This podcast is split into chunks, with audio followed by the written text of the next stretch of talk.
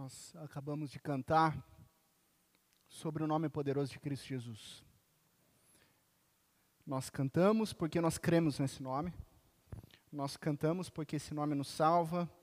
Nós cantamos porque esse nome é invencível. Nós cantamos porque esse nome é poderoso e porque Cristo Jesus é o mesmo ontem, hoje e sempre.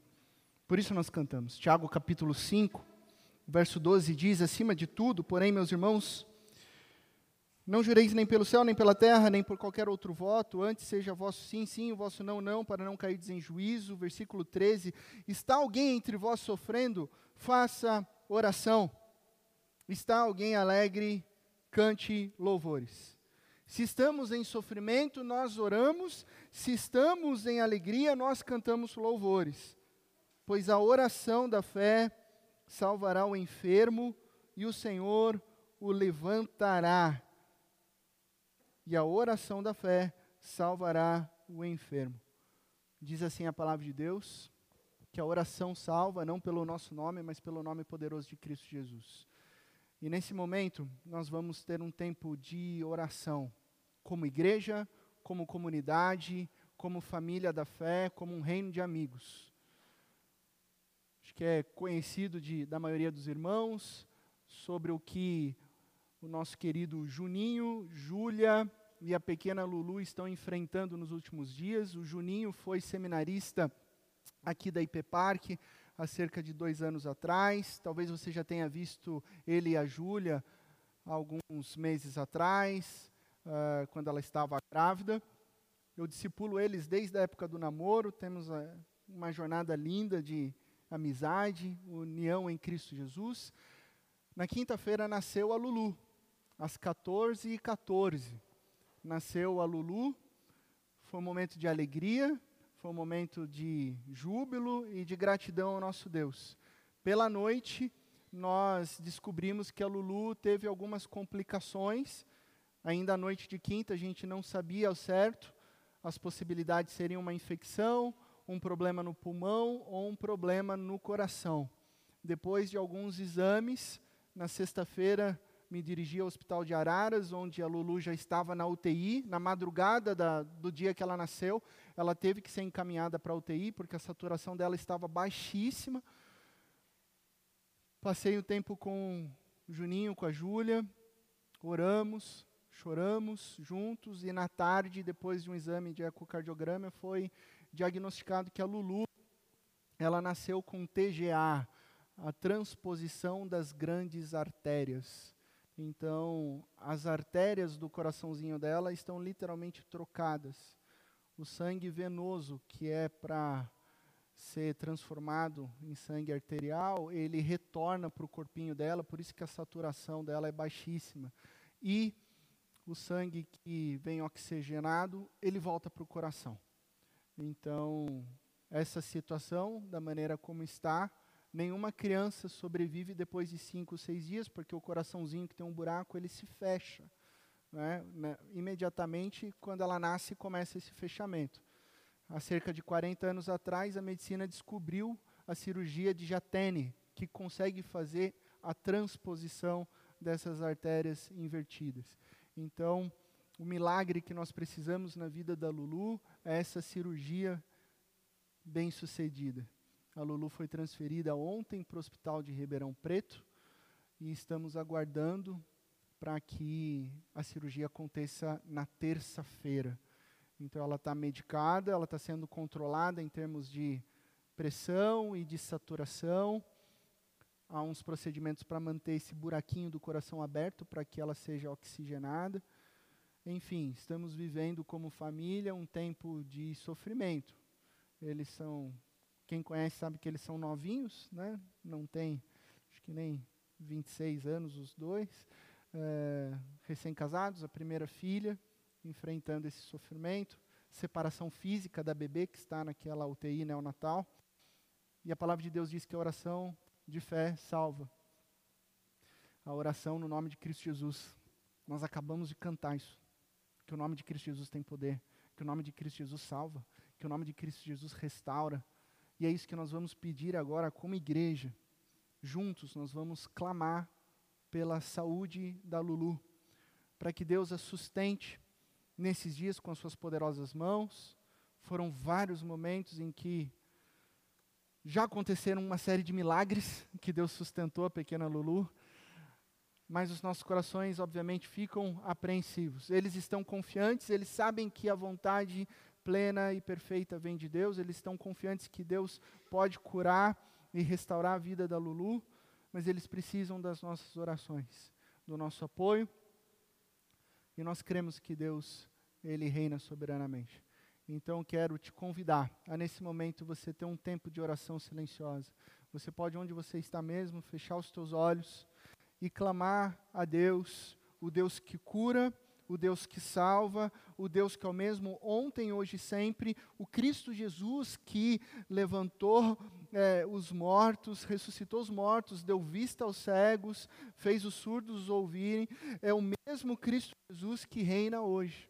É isso que nós vamos pedir cura, restauração, paz e confiança ao coração do Juninho e da Júlia. Ore pela vida da Luísa, a Lulu. Vamos orar.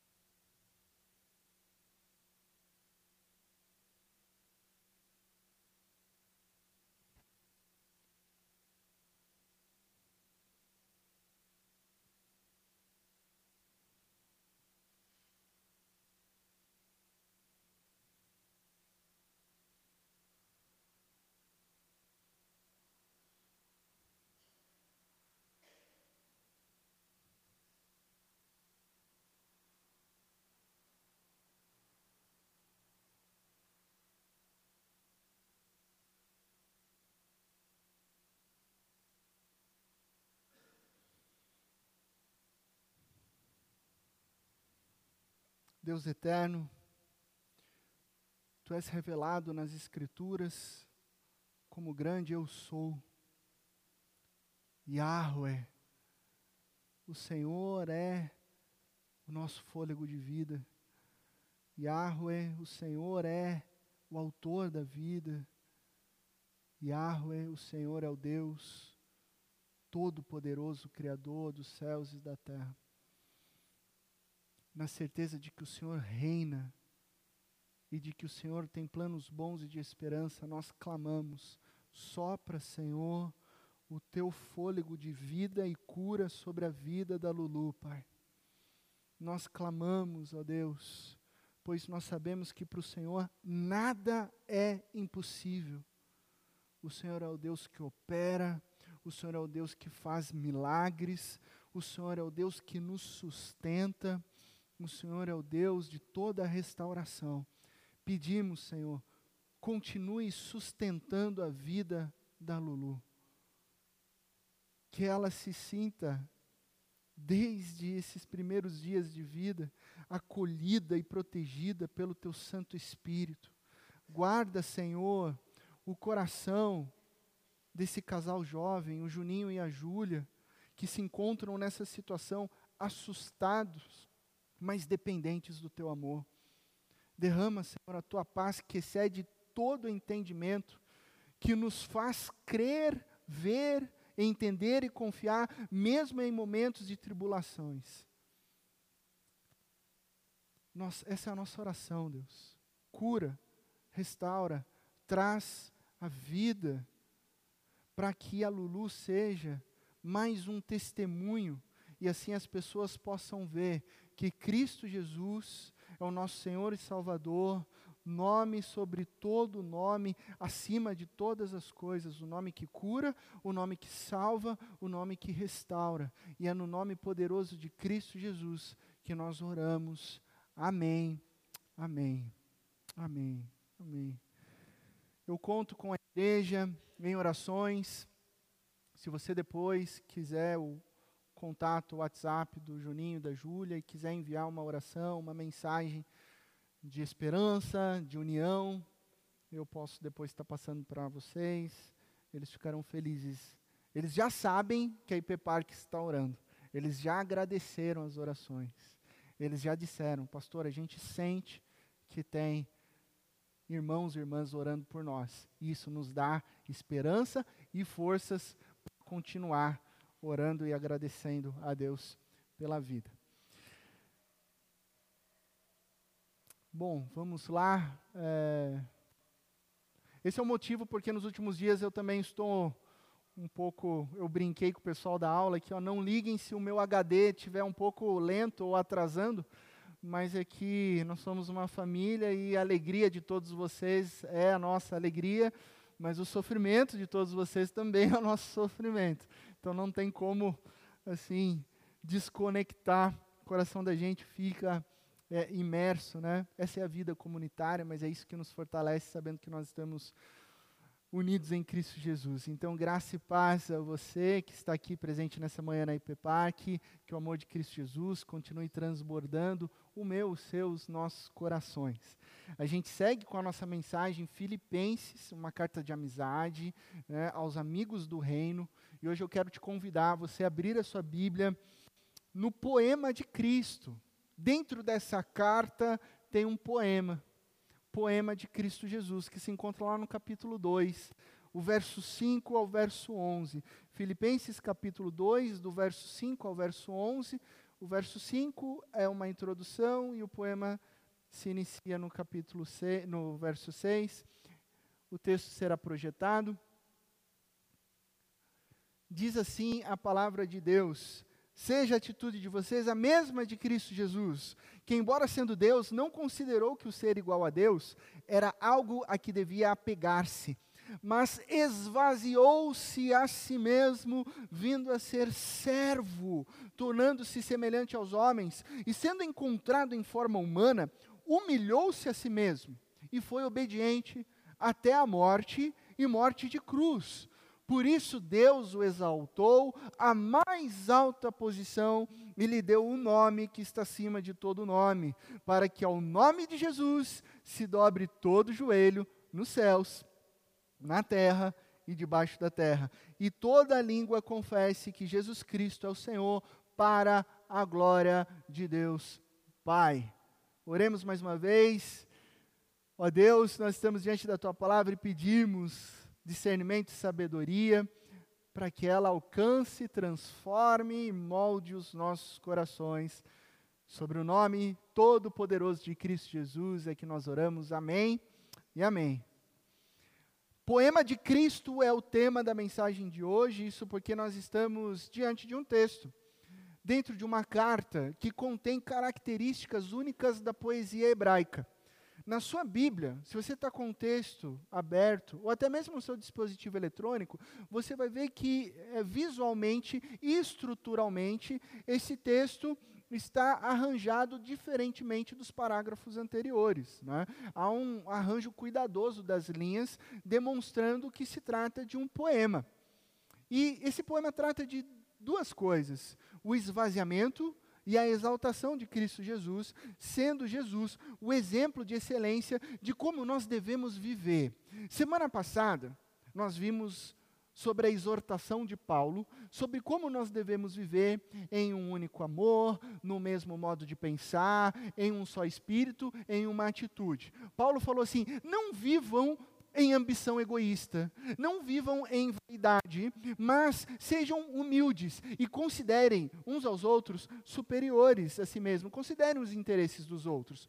E agora que ele já nos exortou, ele fala assim: temos um modelo, um modelo por excelência dessa vida de humildade e humilhação. É Cristo Jesus, o excelente modelo da doação de si mesmo. Aí Paulo introduz o tema nos chamando a uma, uma imitação comunitária de Cristo Jesus. E ele começa no versículo 5 dizendo: Seja a atitude de vocês a mesma de Cristo Jesus. Seja a atitude de vocês a mesma de Cristo Jesus. Aí a gente para e pensa e fala assim: atitude é o modo de proceder. Atitude é comportamento. Mas vamos além. Seria o comportamento a real expressão de uma intenção? Será que todo o comportamento humano demonstra a real intenção do que está no interior? A banda de rock brasiliense, Capital Inicial, na sua música Quatro Vezes Você, traz o seguinte refrão: O que você faz quando ninguém te vê fazendo? Ou o que você queria fazer se ninguém pudesse te ver? De novo, o que você faz quando? O pessoal mais velho já está cantandinho, né? Ninguém te vê fazendo. Eu não vou cantar porque eu não canto, né? A esposa já até está olhando. Não cante, você é desafinado. Né? Ou o que você queria fazer se ninguém pudesse te ver. Essa música revela uma coisa interessante, né? Que a atitude de uma pessoa pode estar ou não estar relacionada a uma reflexão sobre a conduta moral do homem e o seu comportamento na sociedade. Se alguém estiver me vendo, eu posso fazer uma coisa. Agora, se alguém não estiver me vendo, eu posso fazer outra coisa. Por isso que o ponto do versículo 5 é uma leitura ética em que Cristo Jesus é um modelo de vida para mim e para você vivemos em comum unidade. Né? Agora, como vimos no refrão da música da Capital Inicial, atitude por atitude, ação por ação, pode não representar uma intenção verdadeira. Agir por agir pode ser totalmente dissonante com o real sentimento. Por isso eu preciso utilizar a palavra grega desse versículo, que seria o quê? Seja a frônesis de vocês, a mesma de Cristo Jesus. Essa ideia de frônesis está na mentalidade grega. Existe um significado profundo sobre essa palavrinha frônesis. Seja a frônesis de Cristo de vocês a mesma de Cristo Jesus. E se você já leu esse mesmo versículo na versão da Bíblia Almeida atualizada, você vai se lembrar que esse mesmo versículo diz: "Tende em vós o mesmo sentimento" sentimento que houve também em Cristo Jesus. Ora, atitude é uma coisa, sentimento é outra coisa. Como que duas versões bíblicas estão traduzindo a mesma palavra por dois significados totalmente distintos? Né? Sentimento tenta traduzir frônesis, mas é complicado. Porque frônesis não pode ser só sentimento. Porque senão bastaria ter um sentimento e tudo estaria resolvido. Eu não preciso fazer. Eu não preciso agir. Basta só ter sentimento. Ai, que pena dessa situação. Ai, que dó dessa pessoa. Ai, mas eu não, eu não posso fazer nada. Só sentimento. Só sentimento não é frônesis. O que, que adianta você ter só sentimento se você não se move em direção à pessoa que está sofrendo? Não adianta nada. A NVI, uma tradução mais contemporânea, que é a qual a gente utiliza, percebeu, opa, tem um problema aí na tradução de frônesis, a gente precisa utar, utilizar outra palavra. Colocou atitude. Resolveu o problema? Não. Não resolveu o problema, porque eu posso agir sem, eu posso agir é, em, em atitude, mas sem sentimento. Eu posso, ou eu posso fazer com as intenções erradas. Porque Paulo, nos versículos anteriores, já havia dito: toma cuidado, que você pode fazer algumas coisas por ambição egoísta. Você pode fazer algumas coisas por vaidade, para que os outros vejam: nossa, como ele é bom. Nossa, como ela é cristã. Veja como ela faz. Ou por obrigação. Nossa, que droga. Eu vou ter que pegar a bolsa que a Renata derrubou no chão. Eu vou ter que fazer isso, porque a Darli está olhando, e eu sou pastor, então se eu não fazer, o que, que vão pensar de mim? Então meu sentimento está totalmente desconectado da minha ação. Então não pode ser apenas atitude. Então, frônesis, no versículo bíblico, não é nem apenas sentimento, nem apenas atitude. Ao mesmo tempo, não há uma palavra no português que corresponda a frônesis. Então, a gente vai ter que entender o significado aqui. Frônesis é uma atitude de ser acompanhada de um sentimento de querer ser. Eu quero fazer algo bom e por isso eu vou e faço esse algo bom. Então, é essa atitude de ser com o sentimento de querer ser. Você sente algo e por isso você é movido a fazer, a realizar realizar, a cumprir esse bem que você já sente. E a atitude boa, a atitude nobre, a conduta amável, em virtude de um sentimento que é verdadeiro. Eu estou fazendo isso porque em mim há um sentimento verdadeiro, sincero e bom. Logo, frônesis é atitude e sentimento entrelaçados, que impulsionam uma maneira humilde de viver. E essa maneira é apresentada e é vivida por Cristo Jesus, porque Cristo Jesus sentiu, amou, ele foi. E Cristo Jesus só foi porque ele sentiu e amou. Isso é frônesis, é sentimento, é ação, entrelaçados, é coração, é vida. Essa leitura é ética, porque ela se dá na vida uns com os outros. Então, a expressão uns com os outros é repetida mais de 20 vezes no Novo Testamento. Mais de 20 vezes no Novo Testamento. Amem uns aos outros, considerem uns aos outros. Estou dando alguns exemplos, porque são mais de 20 repetições. Edifiquem uns aos outros, Levem as cargas uns dos outros para que a caminhada uns dos outros seja leve. Edifiquem uns aos outros, cuidem uns aos outros. O que nós acabamos de fazer aqui. Orem uns pelos outros. Outros, então, pode passar o próximo slide. Outros é a palavra-chave no vocabulário do cristão que exercita a frônesis de Cristo Jesus. E aí a gente pergunta que frônesis é essa? o primeiro ponto é a que desce em humildade. Pode passar mais um? Jesus desce em humildade. Versículo 6 a 8 que diz que, embora sendo Deus, não considerou que o ser igual a Deus era algo a que devia apegar-se, mas esvaziou-se a si mesmo, vindo a ser servo, tornando-se semelhante aos homens. E sendo encontrado em forma humana, humilhou-se a si mesmo e foi obediente até a morte e morte cruz. Ele foi obediente até a morte, morte de cruz. Pergunto a vocês, qual foi a maior expressão de humilhação de Cristo Jesus? Qual foi a maior expressão de humilhação de Cristo Jesus? Essa pergunta eu faço às vezes no seminário. E aí, alunos, qual foi a maior expressão de humilhação de Cristo Jesus? Aí eles gritam: a cruz! Falo, não! Né? Aquela pegadinha de professor, né? A humilhação de Cristo está quando ele se torna homem.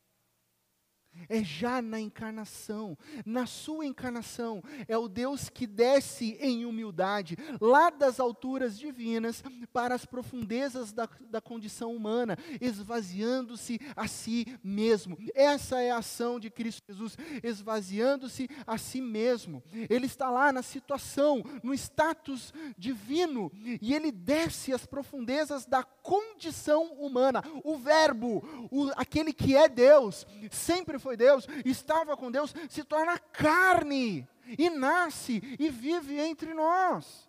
Essa foi a atitude de Cristo Jesus. Ele esvaziou-se a si mesmo. E essa é uma atitude que cabe somente a Deus. Às vezes a gente vê alguns cristãos cantando aquela música, né? não vou falar de qual é a, a, a, cantora, mas, ah, eu quero me esvaziar, Deus, porque eu quero me esvaziar, esvaziar de mim, Deus. Não, eu e você, a gente não se esvazia de nada. Nós não somos deuses. Nós já estamos humilhados, nós já estamos no estado de humilhação. Eu não me esvazio, você não esvazia. Quem se esvazia unicamente é o próprio Deus, aquele que é exaltado, aquele que é glorificado, aquele que é acima de todos. E Ele pode, somente Ele pode se esvaziar de ser igual a Deus e se tornar homem e servo. Só Deus se esvazia. Por quê? Jesus, por natureza, é Senhor. Isso é o que Jesus é. Nós somos homens. O que nós podemos é ser servos. Nós podemos ser servos. Jesus é Senhor. Isso é o que Ele é. Porque para ser servo, você precisa ser homem. Por isso que Jesus se esvazia de si mesmo para ser servo, diz o texto bíblico. Assim, para que ele seja servo, ele precisa se encarnar. Jesus precisa ser encontrado em forma humana. Por isso que eu digo, não é porque suficientemente pelo fato de que você ser homem que você será servo. Mas você só é servo se você for verdadeiramente homem, no sentido da humanidade. Então, para ser servo, precisa ser homem de verdade. Por isso Jesus é encontrado em forma humana. Por isso que Cristo Jesus vem como um bebezinho. Por isso que o verbo tem que ser feito carne, para que ele se torne servo. Então Jesus não passou de um status divino para um status humano de realeza. Jesus poderia, Jesus é rei dos reis, senhor dos senhores, ele poderia ter vindo ao mundo e nascer num berço de ouro, num palácio real e ter todos os status de divindade, superioridade, arrogância, individualidade, mas não, ele veio a ser servo. E a palavra grega para servo que é aquela palavrinha doulos, que ficou famosa recentemente nos últimos anos, é, porque foi um nome novo para a antiga função de parteira, né? Doula, vem dessa palavra, servo, significa escravo. Escravo. E essa é a epítome, o resumo, a consubstanciação da doação de si mesmo. O próprio Deus doando a si mesmo e vindo a ser escravo. Aí é interessante pensar nessa descida humilde de Cristo Jesus, em relação à criação lá de Gênesis capítulo 1, verso 26. Você conhece a história, mas eu vou te lembrar o que diz o versículo 26. Então disse Deus: façamos o homem a nossa imagem, conforme a nossa semelhança. Gênesis capítulo 1, verso 26. Façamos o homem a nossa imagem, conforme a nossa semelhança. Filipenses capítulo 2, verso 7, o texto que nós lemos. Mas esvaziou-se a si mesmo, vindo a ser servo, tornando-se semelhante aos homens. Olha que interessante. Gênesis 1, 26, o homem é feito à semelhança de Deus. Filipenses 2, 7, Cristo Jesus se torna semelhante aos homens. Percebam que a encarnação de Cristo Jesus é ser feito à semelhança à humanidade, assim como a humanidade foi criada à semelhança de Deus. É um tipo de reversão espelhada da criação de Adão à semelhança de Deus. E por que isso? Por que, que isso tem que acontecer? Porque a frônesis de Cristo Jesus é o amor que Ele tem por mim e por você. Ele precisa passar por isso. A encarnação de Cristo Jesus em solidariedade com a humanidade para expressar particularmente a minha, a sua, a nossa salvação. Ou seja, nós falhamos como imagem e semelhança de Deus. Foi isso que deu errado. Gênesis 3, o pecado. Era para, era para, era para sermos representantes de Deus. Isso que significa a palavra hebraica para imagem. Shelem. É a mesma imagem para ídolos. Aí você fala assim, nossa, Deus nos criou Shelem. Mas os ídolos, os posses ídolos também são Shalem. Por quê? Porque um ídolo representa a divindade. E nós fomos feitos para representar a soberania, o poder e o governo de Deus. É para isso que o ser humano foi criado para ser. Para que as pessoas, a criação, visse que nós transmitiriam, transmitiríamos visivelmente o Deus invisível. Só que isso deu errado por causa do pecado, por causa do meu pecado, do seu pecado, do nosso pecado. Então, o que, que a gente precisa? A gente precisa de uma exata expressão do ser de Deus. Por isso veio Cristo Jesus, porque somente Ele é a exata expressão do ser de Deus. Onde nós erramos, onde nós nos corrompemos, Cristo Jesus não corrompe, Cristo Jesus não falha. Ele é a exata expressão do ser de Deus. E ele faz isso fundamentado num amor incalculável, porque ele não se importa com seu status divino. Ele não usa isso em benefício próprio, mas ele se despoja de uma posição de prestígio para se tornar alguém sem reputação. Sem reputação. Quero frisar isso porque esse é o significado da palavra doulos. Esse é o significado de servo. Isso é o significado de escravo. Alguém que não tem reputação Alguém que não tem mais nome. No mercado de escravos da antiguidade, o escravo era vendido. Então ele, ele tinha a orelha fura, furada, colocava um brinco, colocava um nome do seu dono, e ele já não tinha mais nome, ele já não tinha mais identidade. Se ele tinha um nome, ele perdia. Ele era conhecido como escravo do senhor que comprou ele. Ele não tem identidade, ele não tem reputação, ele não tem nada. Ele é um Zé Ninguém na estrutura da sociedade. Ou como dizia Aristóteles na, na antiguidade, um escravo é apenas uma ferramenta viva onde o seu mestre é o seu proprietário. Um escravo é apenas uma ferramenta viva de propriedade do seu mestre. A gente precisa meditar nisso. A gente precisa absorver que Cristo Jesus se fez servo. A gente precisa compreender o que Cristo Jesus fez por mim e por você. Porque quando a gente reflete nessa descida humilde de Cristo Jesus, Ainda mais hoje, numa sociedade que afirma que nós precisamos subir na vida, né? você tem que subir na vida. Jesus está descendo. Jesus desceu em humildade. Olha só como isso é uma, um paradoxo. Né? Não, não estou dizendo aqui que você não precisa estudar, não estou dizendo aqui que você não precisa trabalhar, não estou dizendo aqui que você não precisa se dedicar aos seus estudos, à leitura da palavra de Deus, a crescer, a desenvolver a sua família ou a crescer em maturidade. Não é isso que eu estou falando aqui. Mas o que, que a sociedade quer dizer com subir na vida?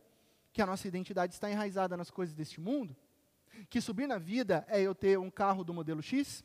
Que subir na vida é eu ter sei lá quantos diplomas, que subir na vida é eu me dar bem e não estou nem aí para os outros que estão ao meu redor. É isso que significa subir na vida, que para eu ser reconhecido, para eu ser amado nesta vida, nessa sociedade, eu preciso ter um nome, eu preciso ter um sobrenome, eu preciso ter uma coisa, eu preciso ter uma posse. É isso que a sociedade apresenta para nós. E Jesus voluntariamente humilha-se a si mesmo. E aqui encontramos o ponto central: Cristo Jesus abandonou, abandonou voluntariamente o status divino para uma vida de obediência a Deus. Obediência a Deus. O texto diz que ele foi obediente. Lembra quando a gente colocou o texto em contraste com Filipenses e Gênesis? Vimos que a encarnação de Jesus é uma reversão espelhada da criação, ok?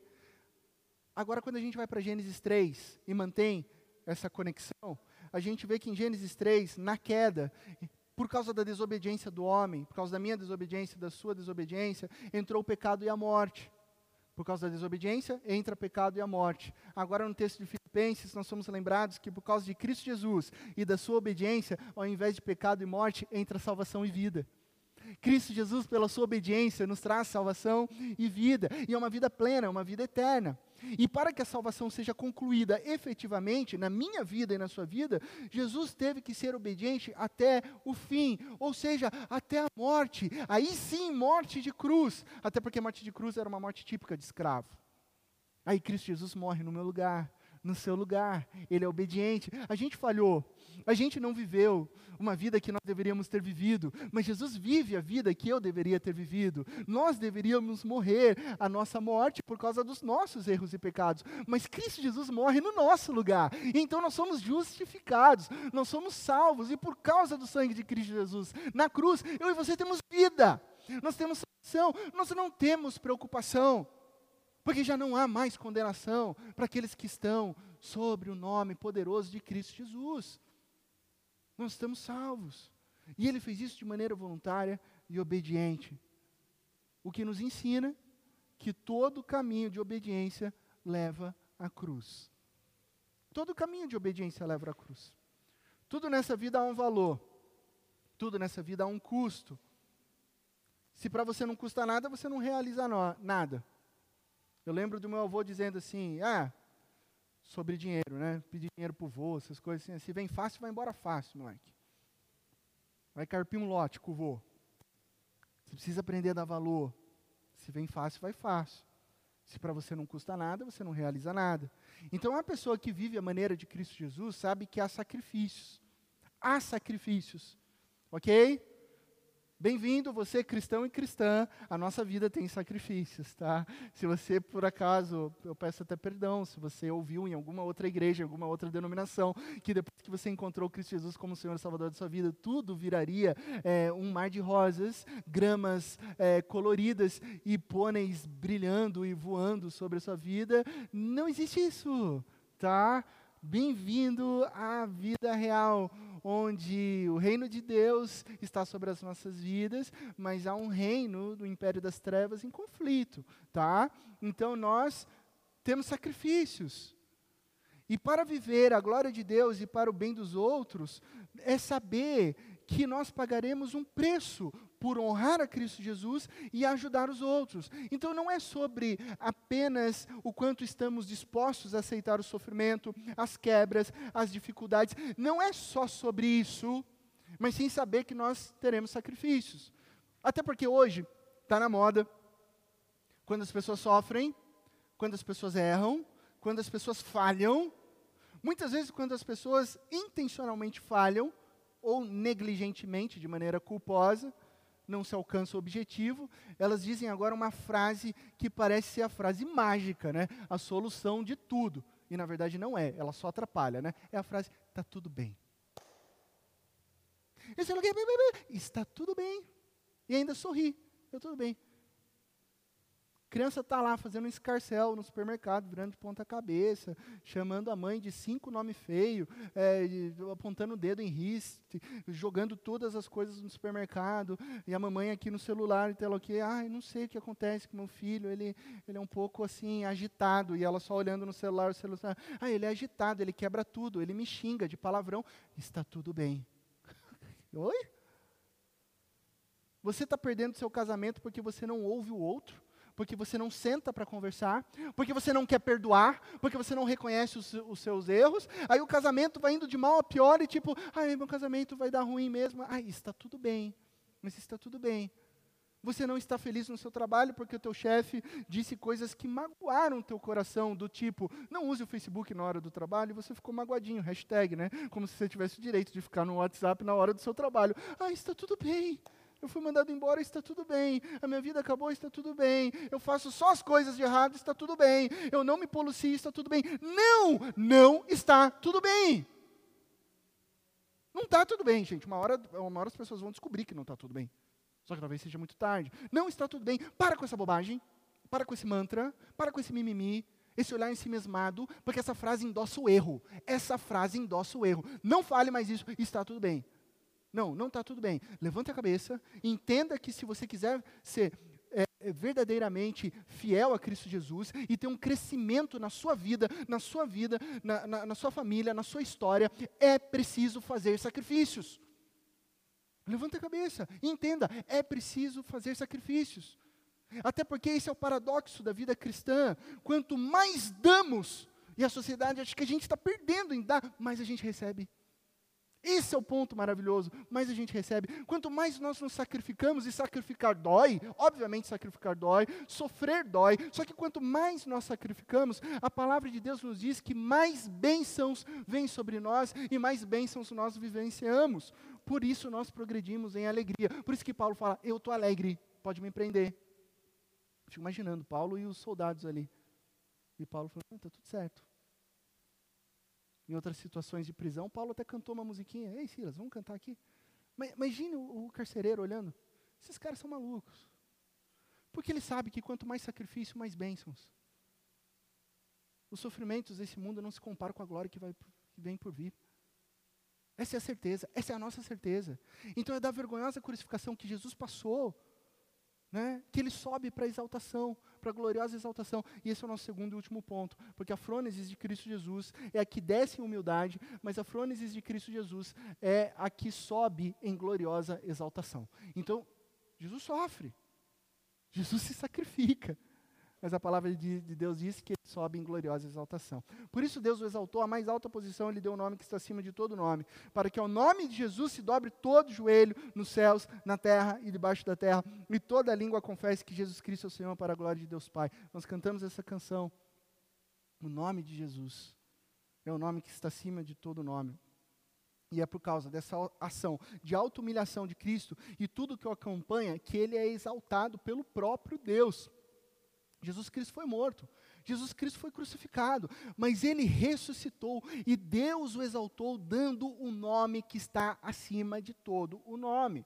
Esse nome concedido a Cristo Jesus deve ser entendido à luz de Isaías 45, verso 23. Há uma profecia em Isaías 45. Aliás, o Antigo Testamento são as profecias. No Novo Testamento, as profecias são cumpridas na pessoa de Cristo Jesus. Por isso a importância do Antigo Testamento. Às vezes você escuta alguns malucos falando assim: ah, o Antigo Testamento não vale de mais nada, fica só com o Novo. Se você tira o Antigo Testamento, o Novo esfarela. A Bíblia é a palavra de Deus do Antigo ao Novo Testamento, porque o Novo Testamento é o cumprimento do Antigo. Então são promessas sobre Cristo Jesus que são cumpridas nele próprio. Isaías 45, verso 23 diz: Por mim mesmo eu jurei, a minha boca pronunciou com toda a integridade uma palavra que não será revogada. Diante de mim todo joelho se dobrará, junto a mim toda língua jurará. E essa é a palavra de Deus. Porque ao longo do capítulo 45, e você pode conferir depois em casa com a sua família, fazendo a leitura desse capítulo, a palavra está dizendo que somente Deus, o nome santo de Deus, Yahweh, é Deus. Não há outro Senhor. O único Senhor é Yahweh.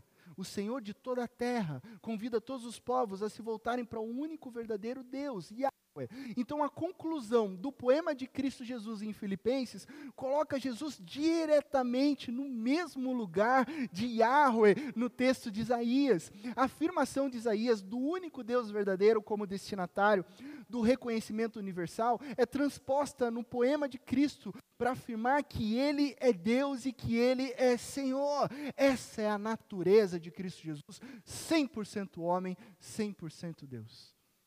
Jesus não é assim 90% homem, 10% Deus. Jesus não é 50-50, meio a meio. Ah, Jesus não é um pouco humano, um pouco. Não, ele é 100% homem, ele é 100% Deus. Ele morreu 100% homem, 100% Deus. Ele ressuscitou 100% homem, 100% Deus. Deus é espírito e o que importa é que nós adoraremos ele em espírito e em verdade. O Espírito Santo de Deus é poder e é espírito. Cristo Jesus tem um corpo glorificado quando Cristo Jesus voltar, você vai abraçar Jesus. Já, já imaginou isso? A gente vai beijar Jesus. A gente vai sentir o cheirinho de Jesus. A gente vai sentir o calor do corpo glorificado de Cristo Jesus. Porque Ele é o Verbo que se fez carne. Para nunca mais deixar de ser carne. 100% homem, 100% Deus. E aqui, Ele é colocado como o mesmo status de Yahweh, o nosso Deus. O que, que significa o nome que está acima de todo nome? Que Jesus compartilha o nome divino, que Jesus é Senhor, que Jesus é Deus, aquele a quem todo joelho se dobrará. E a palavra diz: todo joelho se dobrará. Todo joelho. Você vai assim, mas pastor, hoje os nossos joelhos se dobram a Cristo Jesus, mas não é todos os joelhos que se dobram a Cristo Jesus. Chegará o dia em que todo joelho se dobrará a Cristo Jesus. O grande objetivo, então, de vivermos a maneira de Jesus é glorificar o nosso Deus. Por isso, Paulo nos adverte: toma cuidado com a vaidade, toma cuidado com o egocentrismo, toma cuidado com o ensimesmamento. Cristo Jesus se humilhou pelos outros e Deus o exaltou acima de tudo para a glória do próprio Deus. Na fônesis de Cristo Jesus, da qual a gente deve reverberar, né, devemos fazer o mesmo. Aprendemos duas coisas. Quando ele desce em humildade, aprendemos a ser servos. Primeira coisa, aprendemos a ser servos, obedientes a Deus. Não é se esvaziar, porque só Deus se esvazia. Você já está bem esvaziado, tá? A gente já, mais humilhação, né? Para quê? Já sou humilhado, que miserável homem que sou, pecador. Então eu não me esvazio de nada. Eu aprendo com Jesus a ser servo. Servo. Servir os outros, uns aos outros. Deixa eu, eu, eu servir você. Isso é serviço. Isso é ministério. Me preocupar com você. Considerar que o teu interesse vem antes do meu. Essa é uma coisa que ele ensina. Quando ele sobe em gloriosa exaltação, reconhecemos ele como Senhor de todas as coisas, inclusive sobre as nossas vidas. Ele é dono das nossas vidas. A gente tem mania de falar: não, Deus, agora deixa que eu faça. Não, Deus, agora eu, eu sei. Não, Deus, eu não, não quero. Ele é dono das nossas vidas. Ele é nosso Senhor. Nós somos servos, Ele é nosso Senhor. Romanos 10, capítulo 9 nos lembra. Capítulo 10, versículo 9 e 10 nos lembra. Se você confessar com a sua boca que Jesus é Senhor e crer em seu coração que Deus o ressuscitou dentre os mortos, será salvo, pois com o coração se crê para a justiça e com a boca se confessa para a salvação. Se você, vamos ler juntos? Pode ser? Vamos lá? Se você confessar com a sua boca que Jesus é Senhor e crer em seu coração que Deus o ressuscitou dentre os mortos, será salvo, pois com o coração se crê para a justiça e com a boca se confessa para a salvação. Hoje, aqui nesse tempo, é tempo de confessar Cristo Jesus como Senhor e Salvador das nossas vidas, dobrar os nossos joelhos e receber a salvação. Quando Ele voltar, todo joelho se dobrará os joelhos que se dobram até a volta de Cristo Jesus se dobram para receber a salvação. Os joelhos que se dobram apenas no julgamento recebem a condenação. A pergunta que fica para nós é: Cristo Jesus, aquele que se humilhou para nos salvar, é Senhor das nossas vidas? Aquele que morreu no nosso lugar, é Senhor da sua vida? Você crê nisso? Você crê? Amém? Então, com Ele, eu e você seremos glorificados. Amém? Lições práticas de vida, enquanto a equipe de louvor se dirige aqui à frente. Primeira lição, primeira, primeira coisa para você guardar, né? A pessoa com a frônesis de Cristo Jesus espera sacrifício e serviço. Jesus está te chamando para ser servo, para ser serva, escravo, escravo. Então, ao vivermos em humildade, considerando e ajudando os outros, nós participamos da missão de Cristo Jesus. Existe uma missão de Deus. E Deus nos chama a participarmos dela. Como? Servindo uns aos outros. Como você pode servir essa semana alguém? Pense nisso. Segunda lição: a pessoa com a frônese de Cristo espera glorificação. Não para lá no sacrifício. Não para lá no serviço. Tem glorificação. Olha só o que a palavra de Deus diz em 1 Pedro capítulo 5, verso 6. Humilhem-se debaixo da poderosa mão de Deus, para que Ele os exalte no devido tempo. Olha que maravilha! A Bíblia é repleta de história de homens que serviram e foram exaltados. José serviu por mais de 10 anos no Egito e depois ele foi colocado como governante do Egito. Davi esperou décadas em perseguição e sofrimento e depois foi exaltado como rei de Israel, mesmo ele já sabendo que porque tinha sido ungido pelo profeta.